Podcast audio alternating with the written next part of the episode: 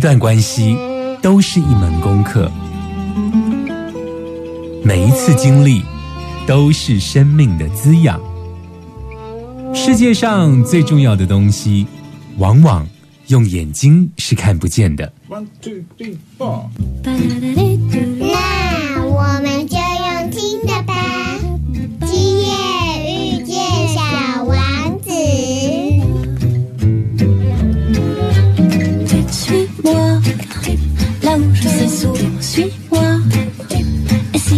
je suis suis-moi, là où je suis beau.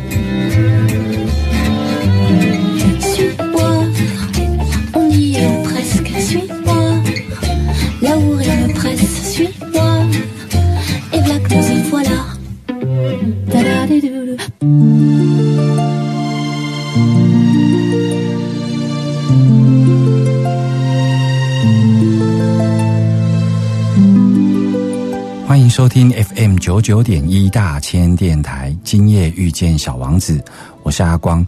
嗯，今天呢，阿光想跟大家聊一聊，就是关于这个女神信仰。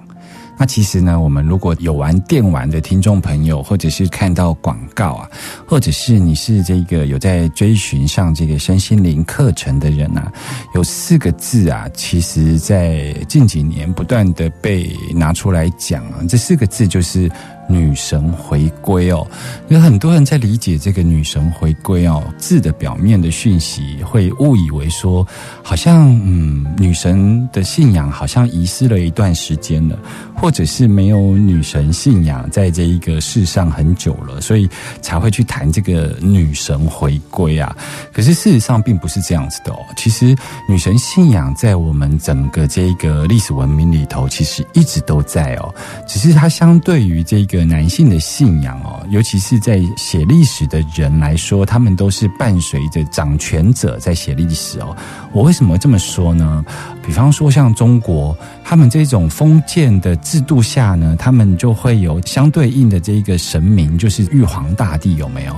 或者是他们的这个创始文化，他们可能会提到说这个盘古开天啊。可是其实啊，虽然主神是玉皇大帝，但是通常民间呢还是会有自己就是长出来这一种呃女性的信仰文化。比方说，在我们的《山海经》啊，或《封神榜》里头啊，可能就会有这个王母娘娘系统。那比方说，这个创始文化里头的这个盘古开天，我们就会有这个女娲补天的这样子的一个角色出现哦。其实这样子的一个状态哦，放在全世界都是一样的哦。像南美的印加帝国，印加帝国这个有关于这种男性的父亲形象的这种创造之神呐、啊，它其实叫做 Viracocha，但是它相对应的在部落里头呢，就会有另外一个女性信仰叫做 Pachamama，也就是大地之母的意思哦。所以不管是像埃及，呃，他这种半人半神的法老王，他其实也是男性的一个形象。可是呢，他相对应民间信仰里头最流传的却是伊瑟斯女神哦。那像印度更清楚了，印度这个帝国呢，它的这一个主神须跋就是这个湿婆神，它甚至它的象征物就是有一点男性的阳具的这种象征物哦。可是你知道吗？他们在民间呢、最广为大家喜欢的却是雪山女神哦。所以其实放眼全世界啊，在这个灵性世界的理解上啊，其实他们虽然都是以男性主神为主哦，但是他们都会在民间呢，会伴随着这一种女性的这个信仰，然后兼容并蓄的在发展哦。但是呢，如果不是这一种古大陆文明啊，在岛屿文明上面啊，就比较特别了。岛屿文明呢，通常都是以女神信仰为主哦。嗯，怎么说呢？比方说日本，日本呢，其实它的精灵信仰或者是妖怪信仰很盛行嘛。他们可能会有树木啊、森林神啊，或者是狐狸呀、啊，或者是各种昆虫啊这种泛灵信仰。其实泛灵信仰就是女性信仰的范围之一哦。所以相对于日本，比方说英国。英国也是这种泛灵信仰为主的地方哦，所以我们看到像魔戒啦、哈利波特啊这一些以精灵信仰为题材的故事哦，也在这个大不列颠群岛发展哦。那回来说我们台湾。台湾更特别喽，台湾的中部地区的主要女神信仰就是妈祖信仰，对不对？大家解封之后绕境嘛，那民间呢流传的却是。观世音菩萨的信仰哦，所以其实像岛屿啊或部落这种比较小型的族群啊，都会以女性信仰为主哦。我觉得这真的是一个很特别的地方。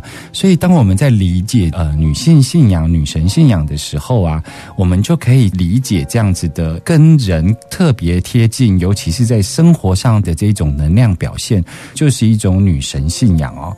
那像。台湾的少数民族少族，就是在日月潭有没有那个水沙连的少族啊？你知道他们的新年啊，他们新年的这个祭仪啊的最高峰，其实是在八月十五号。诶，你看，它这个八月十五号就刚好是中秋节哦，所以你看这个岛屿的中心，它。进行的这个新年仪式却是跟月亮有关，所以我们在理解这种女神信仰的时候啊，有时候包括它的象征物啊，或者是它的能量连接的系统啊。可能会包含月亮，那月亮就影响了潮汐，所以有时候女神的象征也会有连接海洋的这一种能量哦。所以女神信仰其实是非常非常的广泛哦。今天要谈女神信仰呢，阿光要跟大家介绍两个阿光在走圣雅各朝圣之路的时候特别去拜访的两位女神哦。我们先来听一首歌，曲婉婷的《我的歌声里》，马上回来。没有一点点防备，也没有一丝顾虑，你就这样出现在我的世界里。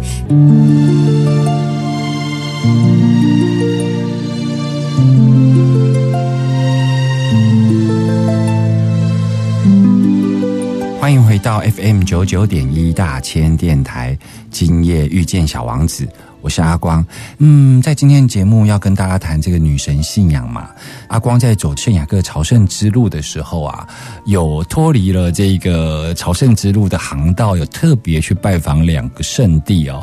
这两个圣地其实是去拜访两个女神吧。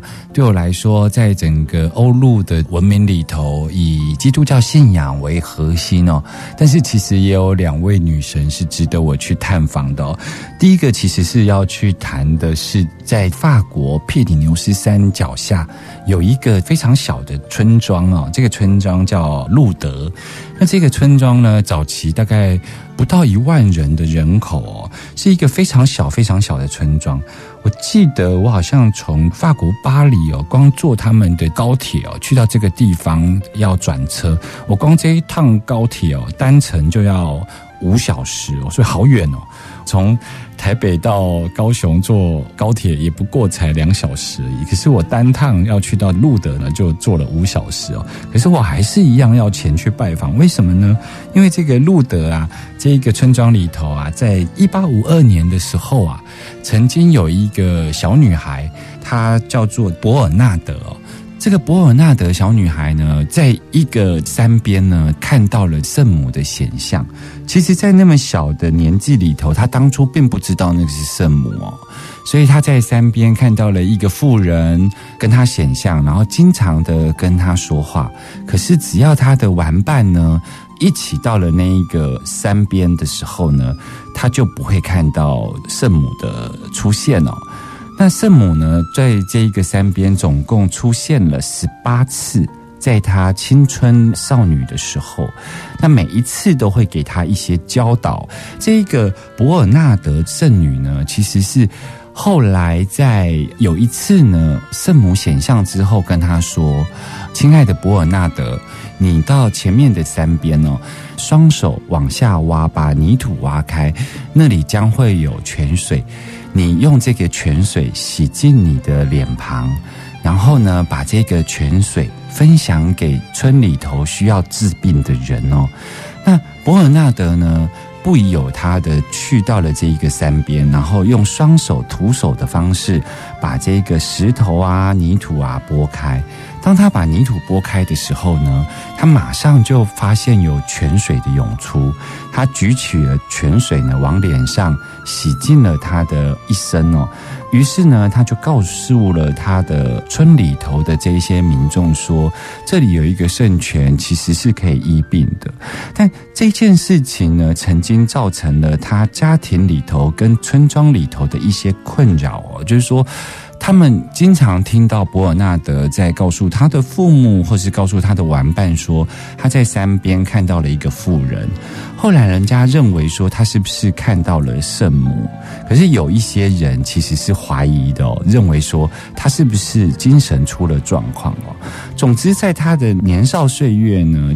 他把圣母显像呢一五一十的把自己当做一种管道，然后他非常有信心的把他所见所闻以及圣母所开示的都跟村民来说。那当然有一些村民呢，因为家里头有病人，所以呢抱着尝试的心情哦，然后去到那个圣泉的前面，他们引用了这个圣泉，于是呢医治的这一个奇迹呢就被传开来了。后来，这一个呃，伯尔纳德呢，这个消息被整个村里传开之后呢，甚至于整个法国、整个欧洲，甚至于整个世界呢，都开始会有各式各样的病人会前往寻求圣母的医治哦，并且饮用这个泉水。那阿光呢，在去年的此时此刻呢，去到了这一个呃，路尔德拜访伯尔纳德圣女哦的这个圣地。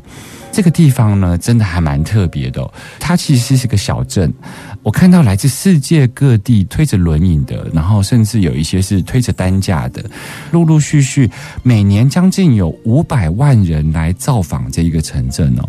这个城镇非常小，它有多小呢？它大概只有呃不到一万人，可是因着这个圣母的奇迹，因着这个博尔纳德圣女。在那里医治的奇迹，现在却变成天主教最为行神机的一个地方哦。我们以前读过这一个法国的历史啊。都会知道说，其实法国有另外一个圣女是圣女贞德，对不对？也是在她年纪轻轻的时候呢，十九岁的时候，她就带领着法国人啊，就是有点像法国的花木兰哦。她就是因为得到这个圣启啊，所以她就带领着法国人呢去对抗那个英国人的入侵哦。所以她带领法国人打完了英法战争，然后并且得到最后的胜利。可是很可惜。吉特，他后来却是被法国的民族哦，把她当做呃女巫哦，然后来把她处决了。可是之后呢，整个法国的教廷呢，却对圣女贞德来进行封圣哦。在法国，第一个是这个我们所熟知的圣女，叫圣女贞德。那第二个圣女就是今天阿光所讲的路尔的圣女博尔纳德。那博尔纳德其实有更多有趣行神机的地方，我们在下一段的节目，阿光要跟大家介绍更多有关于博尔纳德。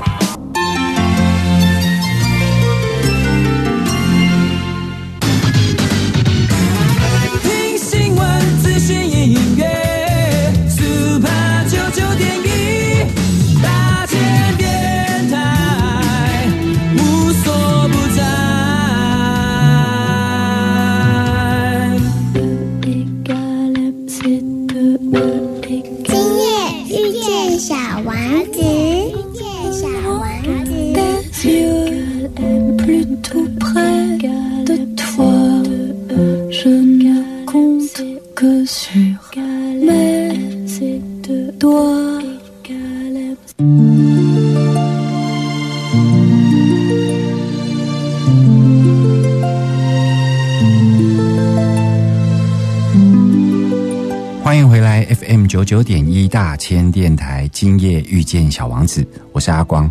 刚刚聊到了路尔德的伯尔纳德圣女哦，她在年纪很轻的时候，十四岁就在她的家乡看到了圣母显像，总共是八次。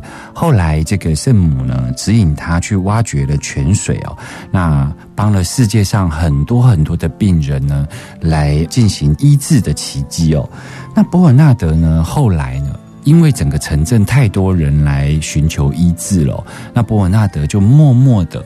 在他二十几岁的时候呢，他就跑到了法国中部的一个仁爱修女院哦，那他去那边当修女了。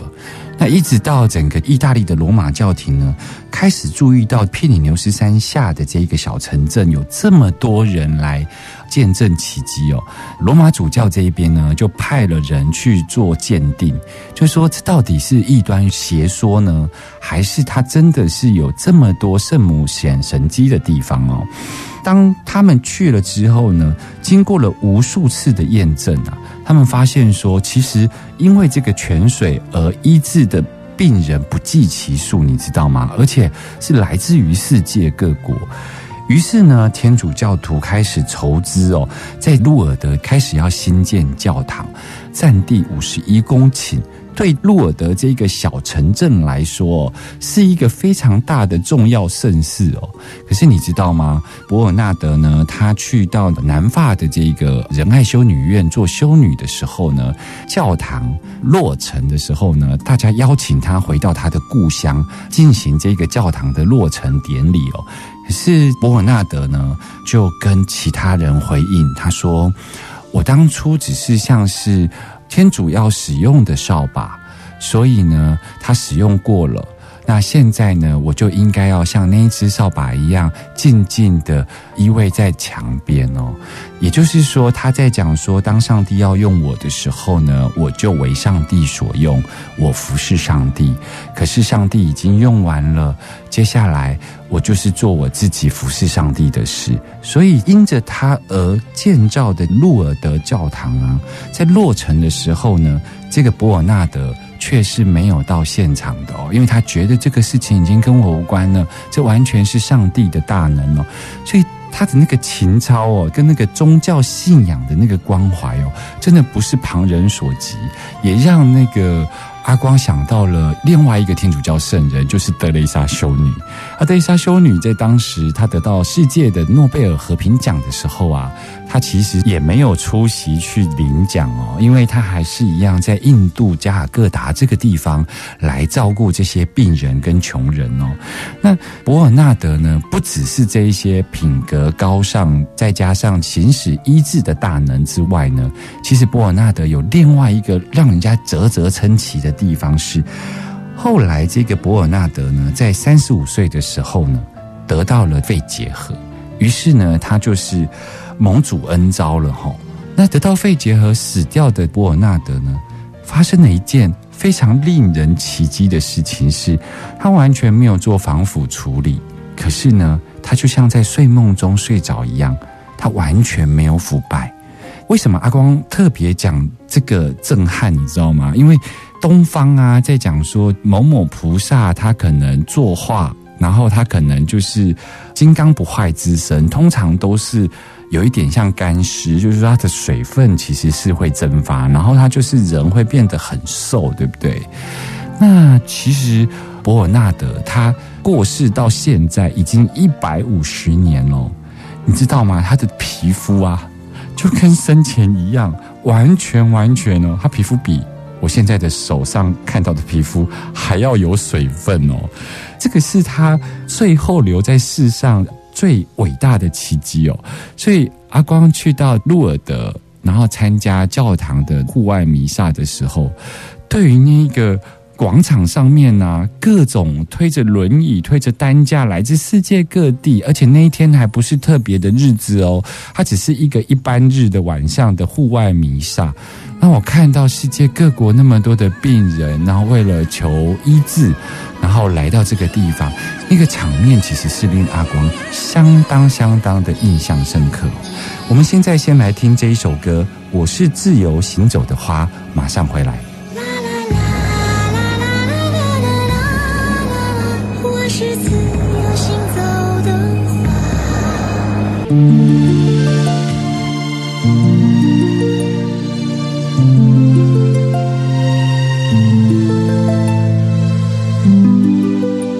欢迎回到大千电台，今夜遇见小王子，我是阿光。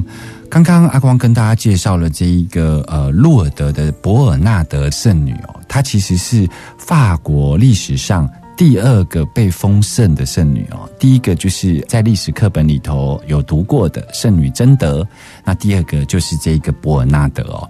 阿光在走这个朝圣之路的时候，特别去拜访了路尔德这个圣地哦。那另外一个阿光要介绍的圣地呢，其实是两年前他有被拍成电影，就是抹大拉玛利亚。那抹大拉玛利亚在圣经里头很少出现哦，因为在当时啊，犹太人的传统里头，其实男尊女卑嘛，再加上罗马帝国时期，耶稣的使徒里头以男性居多，会被写进圣经里头的女性呢，都会有一些特殊的遭遇。像抹大拉玛利亚呢，她就是在圣经里头被描述成可能是妓女。然后也有人认为说，她可能是污秽不洁的，然后被魔鬼入侵的女人哦。甚至于在以色列一些拜官野史，甚至于把抹大拉玛利亚当作是巫女，就是她可能是会行使巫术的女人哦。总之，在那个男尊女卑的时代里头呢，很多人对于女性呢都有这样子比较负面的谈法。更何况她是在耶稣身边的女人哦，所以有一些历史学家或是圣经的考古学家就做了很多的猜测，在想说，到底这个抹大拉玛利亚她是耶稣的红粉知己呢，还是耶稣的老婆？其实有各式各样的传说，但是我认为，无论他是一个什么样版本的耶稣身旁的角色，不可否认的是这样子：他第一次跟耶稣碰面的时候啊，其实是在耶稣去西门家做客的时候，那抹大拉玛利亚来到耶稣的面前，马上就是跪了下来，然后就倾倒在耶稣的脚下，并且哭泣的请求耶稣基督能够赦免他的罪。他跪下来的第一句话就是“我有罪，上主”。所以，当他虔诚的忏悔之下呢，他同步就把他的一头长发，他就帮忙耶稣洗脚，并且在耶稣的脚上涂抹了油哦。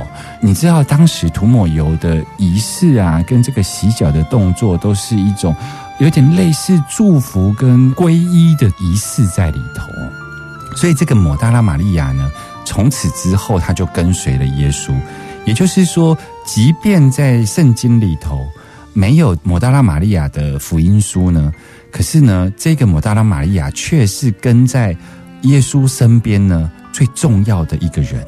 其实，如果我们看《最后晚餐》这幅画，注意看耶稣的右手边绘画的方式啊，他其实皮肤比较白，而且他的手呢其实是比较细致，他很有可能就是抹大拉玛利亚。抹大拉玛利亚比其他的使徒呢更为贴近，所以他其实是更有权力，或是更贴近的观察耶稣。他其实是更能够去写出福音书哦。但在那个男尊女卑的历史脉络之下，跟这个社会情境之下呢，抹大拉玛利亚一直都是没有被平反的角色哦。那抹大拉玛利亚呢，在后来。在耶稣被钉上十字架的时候呢，他是唯一见证耶稣死后复活的人哦。所以，当罗马士兵在迫害耶稣的时候，他身边的使徒纷纷的离开耶稣，可是真正留下来陪伴耶稣的却是摩大拉玛利亚。她的全名其实是马德莲娜哦。摩大拉其实是他出生的那个渔村哦。那有关于抹大拉玛利亚故事呢？到底跟法国有什么关系呢？我们先来听这首歌《降央卓玛的烟花易冷》，马上回来。繁华声遁入空门，折煞了世人。听新闻，资讯音乐，Super 九九点一。大千电台。无所不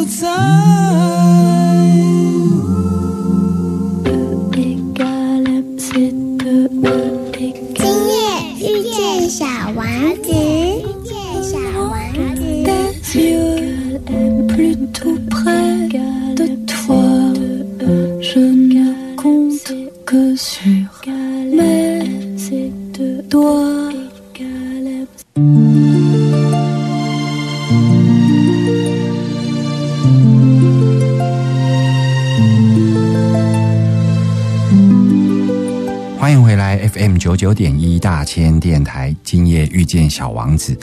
在刚刚节目中，阿光跟大家介绍了抹大拉玛利亚这一个圣经女性的角色哦。其实，在圣经中，两个非常重要的女性，一个就是耶稣基督的妈妈圣母玛利亚，另外一个就是可能是耶稣的老婆，就是这一个抹大拉玛利亚。这里头有很多的创作跟臆测的部分，像我们看到这个很知名的小说，还有电影《达文西密码》，其实也都很热衷于从这一个角度来切入哦。但无论如何，阿光今天其实是要跟大家谈，就是所有的宗教信仰里头呢，都会有一个女神信仰回归的部分，它其实代表的是一些兼容并蓄的这个能量哦。那另外一方面呢，它其实也代表以现代两性平权的观点重新去看传统宗教哦。唯一见证了耶稣被钉上十字架之后三天后复活的，就是摩达拉玛利亚。但后来呢，为了逃避罗马士兵的迫害，在福音书里头的所有使徒呢，他们就是四散各地到外邦去传福音。据说呢，抹大拉玛利亚当时呢，他就搭了一艘小船，他从埃及北部的一个小港，然后就一路飘荡到法国的普罗旺斯哦。其实极有可能就是从马赛旁边的一个小港上岸哦。所以在马赛旁边有一个小港，它又称为圣母港哦。其实就是传说是这样子来的哦。那这个抹大拉玛利亚，她在南法普罗旺斯上岸之后呢，她其实就是在一个一千多公尺高山上面呢，她在那里隐居了三十年哦。所以这一次阿光在走朝圣之路之外呢，特别去拜访了这个地方。这个地方呢，算是啊马赛的一个北部的地方。很多人呢可能会有印象，比方说马赛鱼汤啦，或者是它其实是全世界塔罗牌的第一个出处的地方，也在马赛。那马赛呢，有些人认识到的可能是马赛香皂啦，所以马赛其实是一个比法国更早存在的一个城市哦，因为它是地中海地区啊最大最大的贸易港，它大概在西元五世纪的时候就存在了。那所以它其实是比法国更早存在的一个地方。这一次阿光呢，就特别呢去到了马赛，找这个圣伯母森林。这个森林呢，它其实是大概一千四百多公尺。那阿光爬到这个森林的顶端，它的顶端是光秃秃的，它其实是一个大理石的地形哦。那在一千公尺以下都还有一些林荫哦，有一些树木，可是，在一千公尺以上，它完全就是裸露的大理石哦。在当时的这个摩大拉玛利亚从埃及出发，为了逃避罗马士兵的迫害哦，然后一路呢，随着这个小船的流荡哦，来到了这一个森林里头。然后他在这个森林的顶端的这个山洞里头呢，他盖了一个教堂。抹大拉玛利亚呢，他的余生呢，都在这个教堂里头整整三十几年哦。所以在这个普罗旺斯的民众的传说里头，都宣称呢，在这个地方其实是有一个呃摩大拉福音哦。这个摩大拉福音书呢，其实是来自于当时的这个摩大拉在这里传教，那有很多很多的教徒其实是有跟随他。这一次。阿光呢，来到这一个岩石洞穴教堂里头啊，这个教堂现在已经由道明会啊所主持了。那这个洞穴教堂呢，要爬山爬很高哦。那我很难想象当时的摩大拉她是如何一个女子能够爬到那样子的高山里头，然后建造这一个洞穴教堂哦。其实后来在十三世纪的时候。当地的一个公爵其实是有找到抹大拉的遗体哦，所以就更确认说，其实抹大拉曾经真的是在这里度过他的晚年哦。那这两个就是抹大拉玛利亚以及刚刚所提到的这个路尔德圣女哦，大概是我的朝圣之路里头啊比较特别的两个。我认为女神信仰的一个圣地哦，因为这个女神信仰总是在传统宗教里头提供我们不一样的能量，也提供我们不一样的视角。来看这一个信仰的核心哦，所以阿光今天特别把这两个圣地呢拿出来跟大家分享哦。那很有趣的是说，当这一个抹大拉玛利亚呢，她背负了可能是妓女，然后可能是被魔鬼附身的女人，甚至有人说她是耶稣的这一个老婆。无论是被污名化，或者是这一个男性的附属的这一个角色哦，终于在二零一六年哦，当时的教宗啊做了一项决定，他认为抹大拉玛利亚其实是使徒中的使徒，也就是他。认为摩大拉玛利亚是耶稣基督真正的女使徒哦，所以她作为耶稣基督的追随者，竟然背负了两千多年的污名之后，终于能够平反，还她清白哦。那今天呃，我们聊了两个这个女神啊，这个圣地，主要也是要来谈说啊，其实现在很多的传统宗教啊。都开始在谈所谓的女神回归哦，其实也跟我们整个社会的演进有关哦。因为现在整体社会对于两性平权的观点，无论在神学上、佛学上，都不断的用现代观点重新来诠释传统的经典哦。阿光也非常乐于见到这样子的开展哦，所以特别在今天准备了这两个女神的故事，跟大家来聊一聊哦。那延续呢，这个女神回归的这样子的一个能量观点呢，阿光要跟大家预告，下周的节目呢，聊的是灵性出柜。什么是灵性出柜呢？现在坊间有非常多的这个身心灵的课程哦，甚至于呢，很多人在聊一个人的身体是否健康，都在谈说你是否身心灵平衡哦。那我们社会的情境啊，跟我们教育环境啊，都很习惯的告诉我们说啊，你身体有哪里不舒服，你其实是能够很自然的去表达。可是呢，我们已经开始在练习说，诶，我们有什么样的情绪，我们也在练习表达。可能我觉得我今天好像有一点闷闷不乐，那这个就是一种情绪表达。可是我们很少有一个友善的环境来让我们表达我们的灵性哦，好像表达灵性这件事情呢是一件很奇怪的事情。所以呢，如果说你今天听到你的同事啊跟你讲的是，呃，我觉得今天闷闷的，你不觉得奇怪？可是如果你的同事跟你讲说，我觉得我有预感，等一下会怎么样怎么样的时候，你就会觉得，嗯，他好怪哦。但其实呢，我们为什么不能把自己有预感的感觉，或者我们有的直觉，甚至于我们可以聊的梦境，像这一些范畴的东西，在我们的环境真的不能谈吗？那如果不能谈，会有什么样的情况发生呢？我们下周阿光要跟大家聊灵性出柜。我们先来听这首歌，黄莺莺的《藏心》。下周见喽，拜拜。